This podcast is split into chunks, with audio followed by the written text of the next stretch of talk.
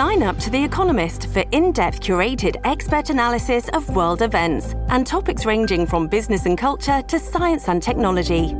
You'll get the weekly digital edition, online only articles, curated newsletters on politics, the markets, science, culture, and China, and full access to The Economist Podcast Plus. The Economist is independent journalism for independent thinking. Go to economist.com and get your first month free.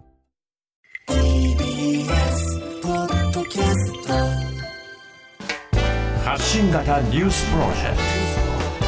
ト。荻上チキセッション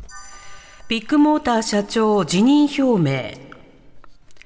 自動車保険の保険金を不正に請求していた問題で中古車販売会社ビッグモーターの金重博之社長は今日記者会見を開き謝罪しました。その上で責任を取って辞任すると表明しました。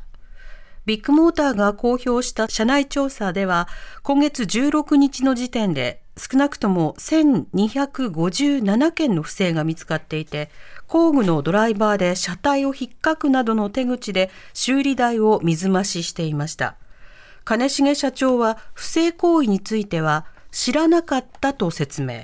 またビッグモーターに対し道路運送車両法に違反する疑いがあるとして国土交通省が明日聞き取り調査を行う予定です。ホテルで男性の遺体が見つかった事件。逮捕された女の母親も逮捕。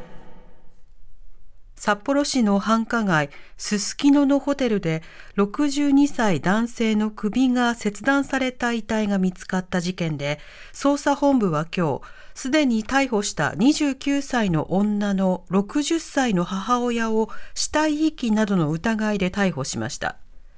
この母親は娘と夫と共謀して男性の遺体の首を切断し頭の部分を持ち去るなどした疑いが持たれていて昨日の家宅捜索で家族の自宅から人の頭の部分が見つかり警察は母親が事情を知っているとみて逮捕に至りました。警察は娘と遺体の男性が知り合いだったとみて犯行のいきさつや3人の役割などについて捜査しています。連日続くロシア軍の攻撃。ウクライナの穀物倉庫が被害。ウクライナではロシア軍の攻撃が続いていて24日南部オデーサ州のレニ港がドローン攻撃を受けました。州知事によりますと穀物倉庫などが被害に遭い7人が怪我をしたということです。レニ港は NATO 北大西洋条約機構の加盟国ルーマニアとの国境地帯の川沿いにありロイター通信は黒海につながるこの川がウクライナ産穀物の輸出ルートの一つのため輸出への影響が懸念されると伝えています。一方フランスのシンクタンクによりますとウクライナ侵攻以降ロシアから100万人以上が国外に移住したことが明らかになりました。移住したのは教育水準の高い比較的裕福な層が多く86%が45歳以下だということです。和歌山毒物カレー事件から25年被害者家族が追悼。和歌山で起きたカレー毒物混入事件から今日で25年。現場では被害者の家族が献花に訪れました。25年前の1998年7月25日和歌山市園部の夏祭り会場でカレーを食べた住民が次々に倒れ、小学生や高校生ら4人が死亡し、63人がヒ素中毒になりました。事件現場は現在空き地となっていて、被害者の会の副会長を務める杉谷康樹さんが献花に訪れ、静かに手を合わせました。当時杉谷さんの高校生の長女がカレーを食べて激しい頭痛や嘔吐に襲われ入院被害者や遺族からは事件を思い出したくないとの声もあり地元自治会による慰霊行事は2010年以降開かれていません。そのため共同通信によりますと杉谷さんは亡くなった人たちに生かされているとの思いから有志で献花を続けているということです。国民民主党の代表選玉木代表が再選目指して出馬を表明国民民主党の玉木雄一郎代表は今日会見し自らの任期満了に伴って9月2日に行われる代表選挙に再選を目指して立候補すると表明しました。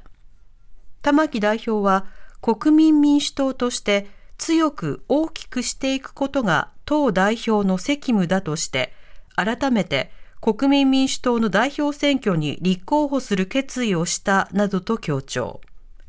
他の党との関係については政策本位で協力できる政党とは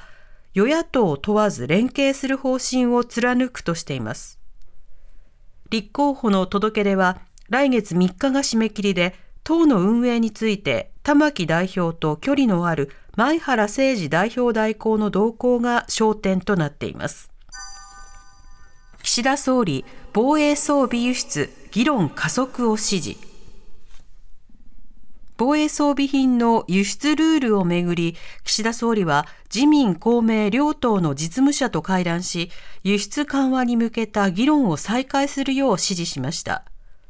防衛装備品の輸出ルールをめぐっては、今月5日、自民公明の実務者が、日本、イギリス、イタリア共同開発の次期戦闘機を念頭に、国際共同開発の装備品について、日本から第三国への輸出を容認する方向性を記した論点整理をまとめています。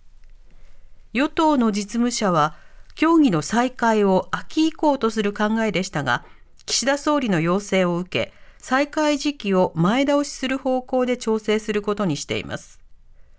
一方、岸田総理は公明党の山口代表と官邸で会談し、マイナンバーカードをめぐる問題への対応について、政府として最大限努力したいと伝えました。